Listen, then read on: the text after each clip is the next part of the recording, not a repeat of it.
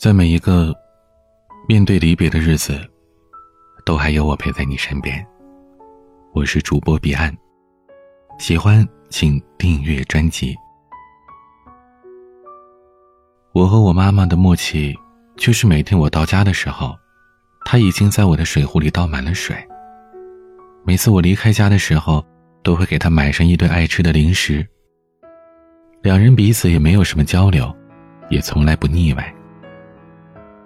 不知道为什么，我总是不懂得应该怎么对家人表达感情。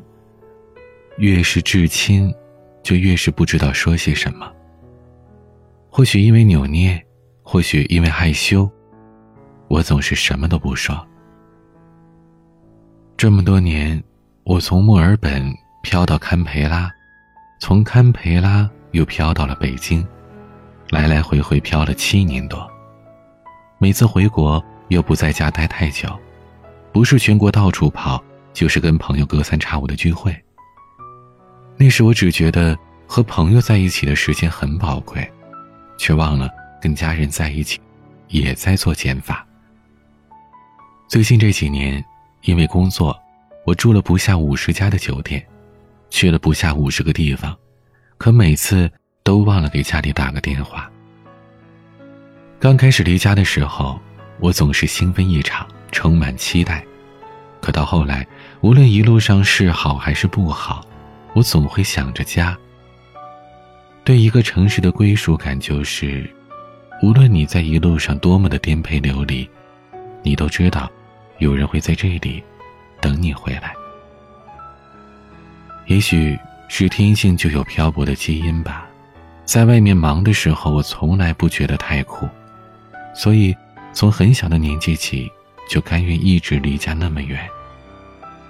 也许是天性被梦想所困吧，所以才一直都认为那渺小的故乡。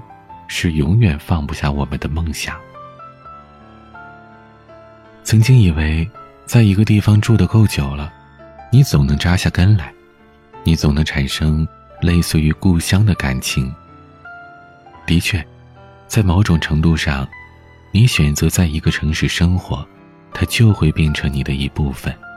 可我总还是会想起小时候经过的走廊，打过球的篮球场，搬的那么几次的家。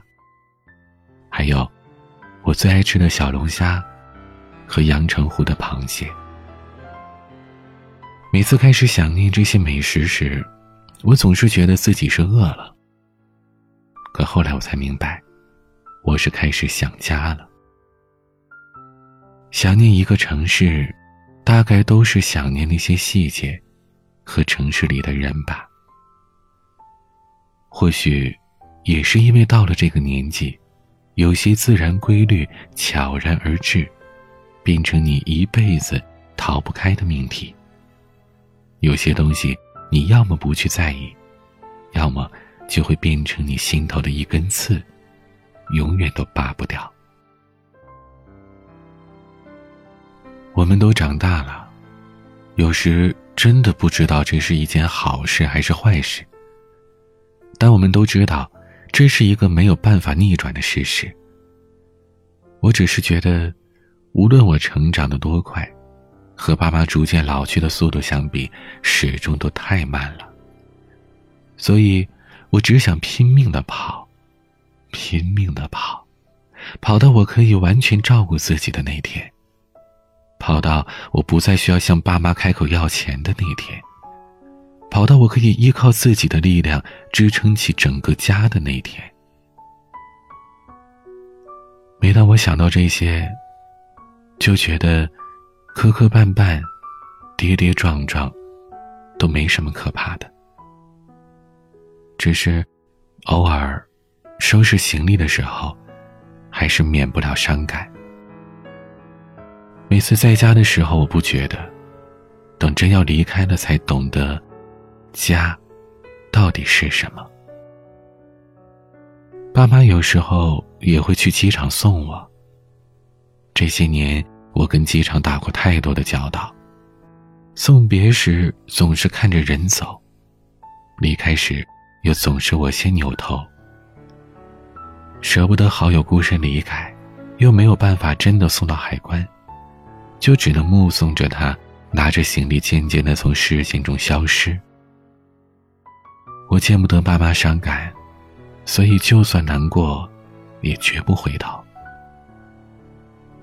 随着我长大，有些情绪就越来越难以说出口，比如不舍，比如难过。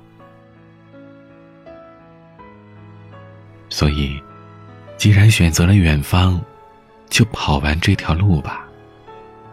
那些说不出口的，就用行动来证明吧。离开，都是为了更好的回来。我们都要对得起那个选择漂泊的自己，和支持你漂泊的身后的那些人。离家在外，总是让人牵肠挂肚。你有多久没回家了？今年春节，你回家吗？欢迎在节目下方留言，和我聊聊吧。也欢迎你关注我的微博、抖音，都可以搜索 DJ 彼岸。我的私人微信号：彼岸幺五零八幺七，彼岸拼音的全拼加上数字幺五零八幺七。每个夜晚，用声音陪伴你。我是彼岸，晚安。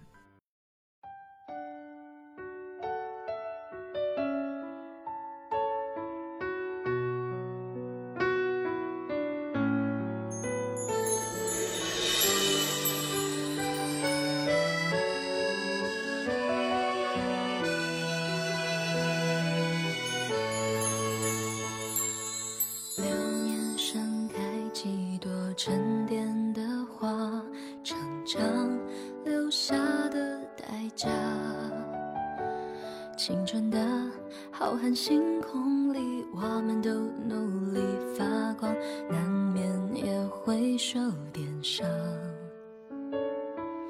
人和人的缘分说长也短，被时间分一段一段。相伴的细数时光里，我们都笑得像小孩。分开要各自长大。还记得一起熬的夜，吹的